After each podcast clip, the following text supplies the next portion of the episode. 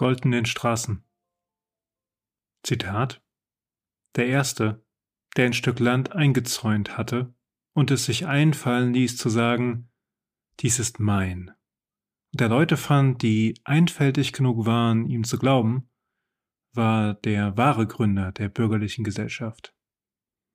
Wie viele Verbrechen, Kriege, Morde, wie viel Not und Elend und wie viele Schrecken hätte derjenige dem Menschengeschlecht erspart, der die Pfähle herausgerissen und den Graben zugeschüttet und seinen Mitmenschen zugerufen hätte, hütet euch, auf diesen Betrüger zu hören.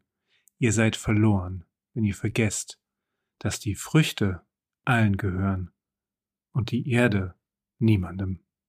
Von Jean-Jacques Rousseau in Abhandlung über den Ursprung und die Grundlagen der Ungleichheit unter den Menschen. Das Büro seiner Familie befindet sich im obersten Stockwerk eines schmalen Altbaus in der Nähe des Frankfurter Hauptbahnhofs. Man erwartet ihn dort nicht, den Sitz der Gesellschaft. So direkt im berüchtigsten Viertel der Stadt, in dem regelmäßig Razzien stattfinden und Abhängige sich in schmutzigen Ecken mit Age zudröhnen. Das Gebäude, versteckt in aller Öffentlichkeit, sitzt hinter einem schmiedeeisernen Tor, beschützt von einem halben Dutzend Kameras. Mit seinen beigen Tönen und den in Sandstein gehauenen Halbsäulen macht es nicht den Anschein einer Hochsicherheitszone. Der Wasser zirpt, wir werden eingelassen. Der Aufgang ist eng, die schmale Eichentreppe knarzt. Oben öffnet man uns die Tür. Die Zimmer sind minimalistisch eingerichtet, das durchsichtige Plastikmobiliar kontrapunktiert den Stil der hohen, holzgetäfelten Decken. Wir werden an einem langen Tisch, natürlich ebenfalls durchsichtig, platziert und gebeten zu warten. Herr und Frau Sandberg wären gleich bei uns. Wir sehen uns um. Alles wirkt frisch und neu und irgendwie provisorisch. Die Eigentümerfamilie, so wurde uns von der vorherigen Hausverwaltung mitgeteilt, hat sich zur Gründung einer eigenen GBR entschlossen. Firmenlogos sieht man keine. Zuerst dachten wir, dass sich mit der Veränderung eine neue Verhandlungsbasis ergeben könnte, da man so mit den Verantwortlichen direkt ins Gespräch kommen kann. Wir werden schnell eines Besseren belehrt. Herr Leonhard Sandberg betritt mit gesenktem Kopf den Raum. Er kann nicht älter als 25 sein. Sein Anzug sitzt gut, das weiße Hemd gestärkt, doch sein Gang schlurft, sein Rücken ist leicht gekrümmt. Mit schütterem, orangefarbenen Haar wirkt er eher wie ein introvertierter Jurastudent, der hier gerade ein lästiges Pflichtpraktikum absolviert. Guten Tag, mein Name ist Sandberg, ich bin hier der Geschäftsführer. Dies, er deutet auf die weich lächelnde Frau Mitte 40 in einem grauen Businesskostüm, ist meine Tante, Frau Sandberg. Kommen wir schnell zur Sache, ja? Sie präsentieren uns die Belege für die Betriebskostenabrechnung. Wie es sein könne, fragen wir, dass der Hausmeister, den wir nie zu Gesicht bekommen und der offenbar sehr wenig zu tun hat, für ein einzelnes Objekt mit sechs Mietparteien, die ihn ebenfalls nicht kennen, stolze 13.252 Euro jährlich abrechnet. Nun, man beschäftige diese Firma schon seit Jahren und habe nicht vor, dies zu ändern. Bei anderen Posten, in denen es um die Umlage der Heizkosten geht, positionieren die Sandbergs sich ähnlich, zeigen Kopien der Rechnung und sagen, das sei alles rechtmäßig so. Nach einer Weile des Hin und Her kommen wir auf unser eigentliches Anliegen. Die Miete. Wir haben, dumm bzw. verzweifelt genug, einen Indexmietvertrag unterschrieben. Unsere Mietkosten sind an die Inflation gebunden. Laut Presse haben wir eine Steigerung von fast 10 Prozent zu erwarten. Sandberg rechnet uns die Zahlen vor. Bis zur Erhöhung bezahlen wir bereits nah an unserer doppelverdienenden Schmerzgrenze. Circa 1650 Euro warm für knapp 80 Quadratmeter mit vier Zimmern, ohne Balkon. Ein sanierter Altbau in guter Lage, 20 Laufminuten von der Innenstadt entfernt, gutes Viertel, wenn auch in einer Hauptstraße gelegen, was mit doppelverglasten Fenstern aber nicht so schlimm ist. Die neue Miete soll knapp 1900 Euro betragen. Freilich, so sagt Sandberg, müsse die Höhe wegen der Inflationsbindung dann jährlich neu berechnet werden. Herr Sandberg, müssen Sie denn die Indizierung jedes Jahr neu vornehmen? Müssen Sie denn voll ausschöpfen? Wir haben mit einigen Freunden und Bekannten geredet, deren Vermieter in der jetzigen Situation davon absehen und nicht die gesamten Prozente als Bemessungsgrundlage verwenden. Aber Herr Krei, das wäre ja dann ein Wertverlust. Sein Blick ist verständnislos und das Gespräch dann schnell vorbei. Wir gehen mit einem seltsamen Gefühl, dass eine stillen Ohnmacht am nächsten kommt, und fahren zu unserem bald nicht mehr zu Hause. In diesem Augenblick bin ich nicht wütend, nur gelähmt. Was mich Tage und Wochen später, als gäbe es ein retardierendes Moment, doch wütend machte, war nicht Sandberg als Person. Es war die selbstverständliche Logik, mit der unser Zuhause hier zur Ware wurde. Es ist eine Kapitalanlage, ein Renditemotor, ein Spekulationsobjekt, wie jedes andere auch. Für einige, für die meisten von uns, ist Wohnraum Lebensraum. Für wenige andere ist er Betongold, Gold in den Straßen. Wir haben dann gekündigt. Die Aussicht auf solch eine Mietentwicklung sprengte Perspektive schlicht unser Budget. Die Wohnungen über uns, so erfuhren wir von ebenfalls ausgepreisten Nachbarn, haben ähnliche Mietsteigerungen mitgemacht. Die meisten mussten fast zeitgleich mit uns raus. Unsere Ex-Wohnung ist dann mehrmonatig leer gestanden. Für die Sandbergs war es ein Steuergeschenk. Negative Einkünfte. Für das Viertel ist es eine weitere Wohnraumverknappung. Sie drückt langfristig die Bemessungsgrundlage für die Indizierung, den sogenannten Verbraucherpreisindex, nach oben und rechtfertigt somit neue Erhöhung. Eine Mietpreisspirale. Zitat Ist die Inflation hoch, werden die Mieten auch umso mehr erhöht, was die Inflation dann weiter befeuert. Zitat Ende. Tja, am Ende gewinnt immer die Bank oder die Banker. Mit der nachträglichen leisen Wut im Bauch fragte ich in den kommenden Monaten, die uns wegen der Kündigungsfrist noch blieben, im Freundes- und Bekanntenkreis herum. Wer sind diese Sandbergs? Wir wissen nun, die Sandbergs gehören wahrscheinlich zu einer der reichsten Familien Frankfurts. Ihnen gehört das halbe Holzhausenviertel, gegenüber dem wir gewohnt haben. Die Villen dort haben riesige Vorgärten mit altem Baumbestand, modisch saniert, bodentiefe Fenster und liegen an zwei bilingualen Privatschulen.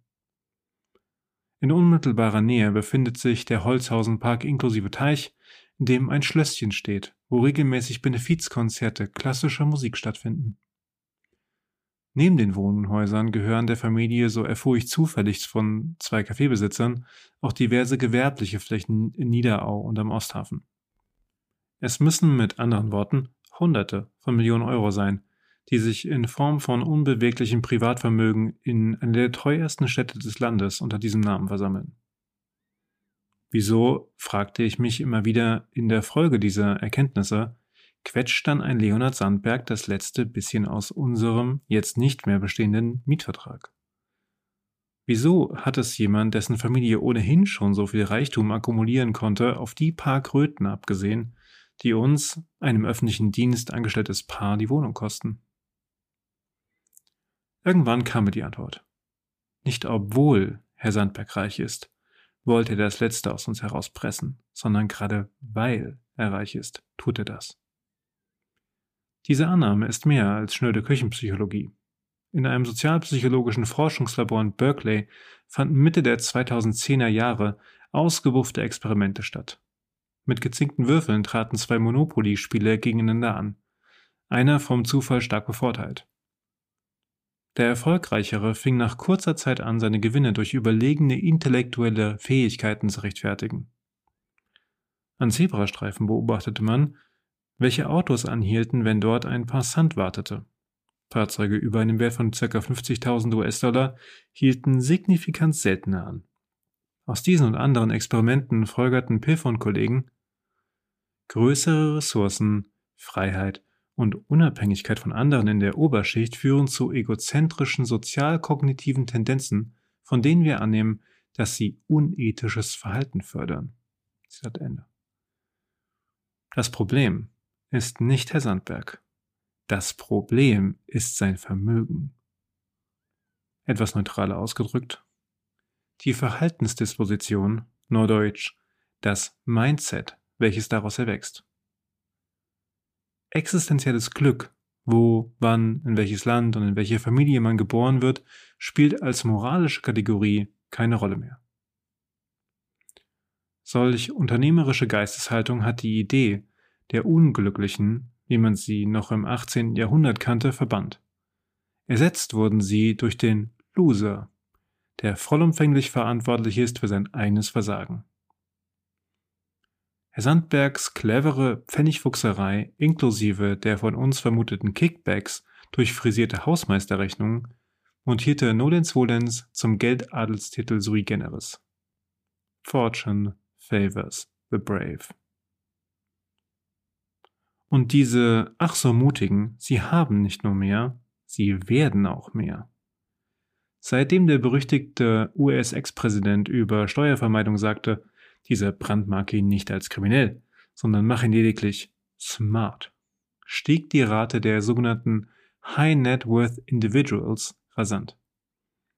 In Deutschland gab es 2020 4,7 Prozent mehr Millionäre als im Vorjahr, in Österreich um 5,3 Prozent. Umgerechnet sind das ungefähr 163.000. Niemand wird es wundern, dass in Österreich zwei der Top 3 Milliardäre Immobilientycoone sind.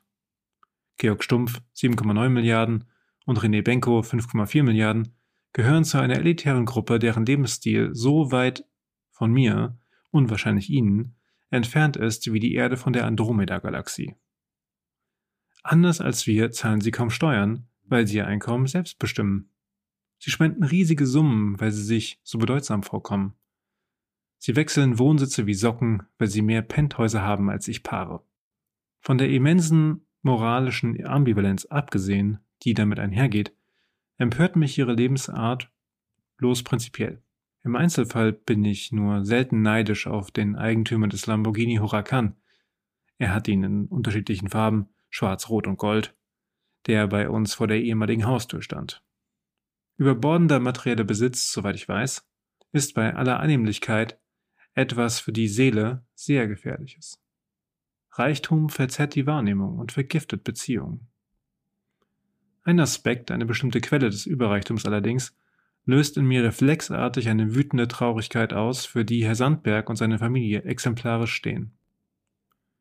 Der Knight Frank Wealth Report von 2016, speziell adressiert an die Putzerfische der ultrareichen Haie bilanzierte, Zitat, die greifbaren Qualitäten von Direktinvestitionen in Ziegel und Mörtel haben, trotz eingeschränkter Gesetzgebung nach der Immobilienkrise, nach wie vor eine große Anziehungskraft auf wohlhabende Privatanleger. Zitat Ende. Man muss kein Finanzgenie sein, um zu deduzieren, wohin der Magmastrom des Kapitals fließt. Wenig überraschend daher, dass schon zwei Jahre später im jüngsten PwC-Report von 2023 ein namenloser Lenker jenes Stroms zur Pause des Profits orakelt und sich für die Immobilienbranche mit der Prognose zitieren lässt, Zitat, dass die steigende Flut nicht mehr alle Boote auftreibt. Es wird darauf ankommen, wo man sich durch Intelligenz und nicht nur durch Größe differenzieren kann. Wenn ich mich frage, was der Global Investment Manager damit meint, sich durch Intelligenz und nicht durch Größe zu, zu differenzieren, dann muss ich sofort an Thomas Mayer denken. Der talentierte, untalentiert skrupellose Immobilienmakler ist die Hauptfigur in Lillian Lux Roman Goldenen Straßen, der diesem Essay seinen Titel leiht. Dem Protagonisten gelingt sein größter Coup, als er das Mietshaus, in dem die Schuhmacherei seines Vaters ansässig war, mit Hilfe seines Chefs erwirbt und zum Metropolitan West aufwertet. Nach dem Rauswurf eines jungen Handwerkers und eines alten Künstlers wird das Objekt zur Premium-Mietkaserne für hochbezahlte Wanderarbeiter umfunktioniert. Auf der einweihenden Presseveranstaltung fragt eine der Journalisten, Zitat, Ernsthaft, werde Wohnen in Frankfurt zum Privileg der Reichen? Die Antwort des Stadtrats ist ein geübtes Manöver, jedes Projekt sei eine Entschärfung der Versäumnisse im Wohnungsbau. Der Wirtschaftsdezernent nennt das Metropolitan West vorbildlich für den Standort Frankfurt. Zitat Ende. Etwas später kommt der allzu begabte Makler auf seine Geschäfts- bzw. Lebensphilosophie zu sprechen. Nochmal Zitat. Die Frage lautet nicht, bist du Verkäufer oder nicht, sondern nur, wie gut bist du? Verkaufen hält alles zwischen den Leuten am Laufen. Wo kein Verkaufen ist, ist Mord und Totschlag. Entscheidest du dich gegen Gewalt, verkaufst du, machst den Mund auf, kreuzt den Blick der anderen, berührst du den anderen, verkaufst du. Wir wissen nichts voneinander. Wir glauben uns nur oder glauben uns nicht. Du verkaufst Ideen, Urteile, Gefühle, dich. Der Mensch wird geboren, lebt und stirbt als Verkäufer. Wer meint, das sei eine kalte Ansicht, dem kann Meyer nur sagen, das hat überhaupt nichts mit Kälte zu tun, sondern mit Hitze. Zitat Ende. Hier spricht das Ethos des idealtypischen Vertrieblers. Seine Wahrheit sieht den Menschen vom Kommerz aus, interpretiert die Wirtschaft zum ersten Friedensstifter unter Bedingungen urbaner Anonymität und vergöttert den Tausch zur Conditio Humana. Trotz alledem weiß Thomas Mayer, wie wenig er zur Riege der Eigentümer gehört. Seine Rolle ist die des geschickten Handlangers, des geschmeidigen Vermittlers, des geübten Matchmakers zwischen Objekt und Käufer. Seine Provisionen, so hoch sie auch ausfallen mögen, verdichten sich niemals zu dem, was seine Partnerin Nina und ihre einschüchternde Bankiersfamilie in vierter Generation an Vermögen angehäuft haben. Hinter dieser fiktionalen Differenz, die Locus Roman dramaturgisch ausleuchtet, versteckt sich eine ökonometrische Wahrheit, die in den Wirtschaftswissenschaften durch Thomas Piketty zu größerer Prominenz geraten ist. Reichtum, wahrer Reichtum, wird nicht erarbeitet. Wertschöpfung im großen Stil entsteht nur im ersten Schritt durch Gehälter oder Boni. Sie geschieht im zweiten Schritt durch Zinsen, durch Dividenden, durch Renditen, durch Aktien, durch Anteile, durch Mieten, Gebühren, Pachten und Patente. Wahr bleibt, dass, entgegen meiner persönlichen Erwartung, die deutlich häufigere Herkunft des Überreichtums eigene Arbeit statt Erbschaft ist. Mythen der Self-Made Men sind, wie sie heute vor allem aus Silicon Valley stammen, überraschend realistisch. Glauben wir jedoch dem französischen Starökonom, dann wird sich dieser Trend im Laufe des Jahrhunderts stark verändern. Zitat die aus der Vergangenheit stammenden Reichtümer vermehren sich ohne Arbeit schneller als die Reichtümer, die durch Arbeit geschaffen und angespart werden können. Zitat Ende. Liegt die Kapitalrendite deutlich und dauerhaft über der Wachstumsrate einer gegebenen Gesellschaft, schickt sich die Vergangenheit an, Zitat, die Zukunft zu fressen. Zitat Ende. Entscheidend für die Frage, ob eine Wirtschaft wächst, ist dabei die Entwicklung der Bevölkerung Schon ein oberflächlicher Blick in die demografische Datenlage zeigt, wie dramatisch die Veränderungen sind, die vor allem auf Europa und Südostasien, besonders China und Japan zukommen. Unter der Überschrift How a Vast Demographic Shift Will Reshape the World titelt jüngst die New York Times und kündigt im Artikel mit ziemlich coolen interaktiven Diagrammen an, Zitat, By 2050 people aged 65 and older will make up nearly 40% of the population in some parts of East Asia and Europe. In all of recorded history, no country has ever been as old as these nations are expected to get. Zitat Ende.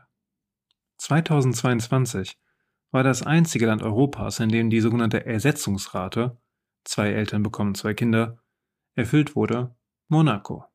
Deutschland liegt bei 1,53, Österreich sogar noch darunter bei 1,47.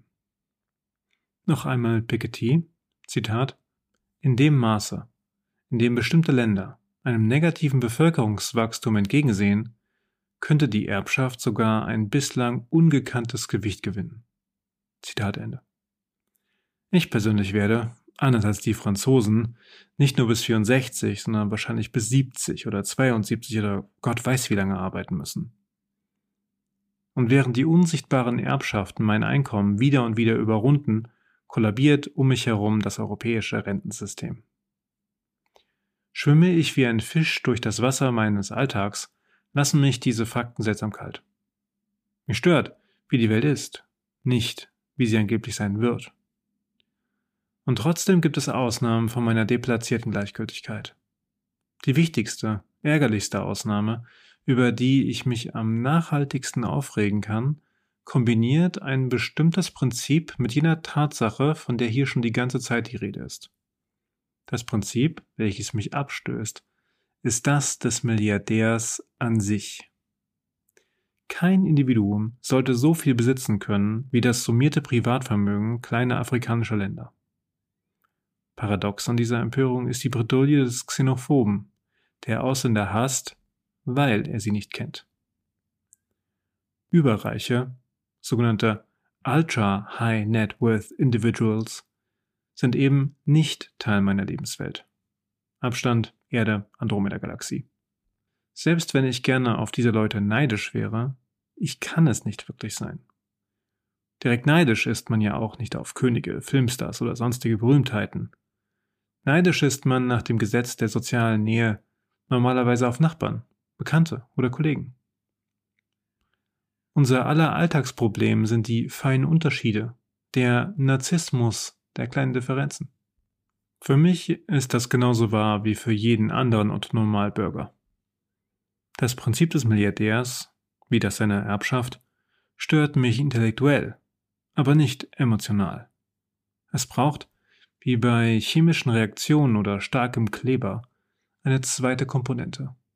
In meinem Fall waren das die Sandbergs. Nach jener Episode veränderte sich meine Wahrnehmung. Es fiel mir wie Schuppen von den Augen. Reichtum bleibt, sofern er sich nicht in Gegenständen, Schmuck, Kunst, Autos, Antiquitäten etc. materialisiert, normalerweise unsichtbar. Konten mit Nummern und so. Aber nie ist er im wahrsten Sinne offensichtlicher als bei Immobilien. Sie stehen einfach da. Wiens Währinger Villen, Berlins Grunewalder Stadthäuser, Frankfurts Friedrichstraße am Botanischen Garten, New Yorks Penthäuser mit Blick auf den Central Park, Londons Townhausen, Knightsbridge, Zürichs Modeschlösser im Kreis 7. Überall Betongold, Gold in den Straßen. In meiner aktuellen Wahlheimat Frankfurt am Main, der Stadt der Banken und der Banker, darf ich es täglich bewundern. Auf diese Weise missvergnügt fiel mir weiter auf, wie sehr all die Häuser, all die Wohnräume oft keine Lebensräume sind. Heruntergelassene Jalousien, leergeräumte Balkone, ein hier und da mit weißem Tuch überworfenes Piano, ich bin fast zwei Meter groß und kann manchmal über die Zäune linsen, Briefkästen ohne Namen, kunstvoll gestutzte Buchsbäume vor seit Monaten, Jahren, aneinander geketteten Luxusgartenmöbeln, deren Holz langsam im Regen verrottet. Die reichen Menschen, die hier wohnen, wohnen hier nicht einmal. Der Leerstand, ich sah ihn plötzlich überall. Im Holzhausenviertel, im Westend, im Ostend, sogar in Sachsenhausen. Die Frage nagte. War es eine Art optischer Täuschung persönlicher empörter Aufmerksamkeit? Oder spielte sich das Phänomen noch anderswo ab? Für eine gründliche Recherche, wie ich sie zu meinen Wissenschaftlertagen betrieben hätte, fehlt mir heute die Zeit.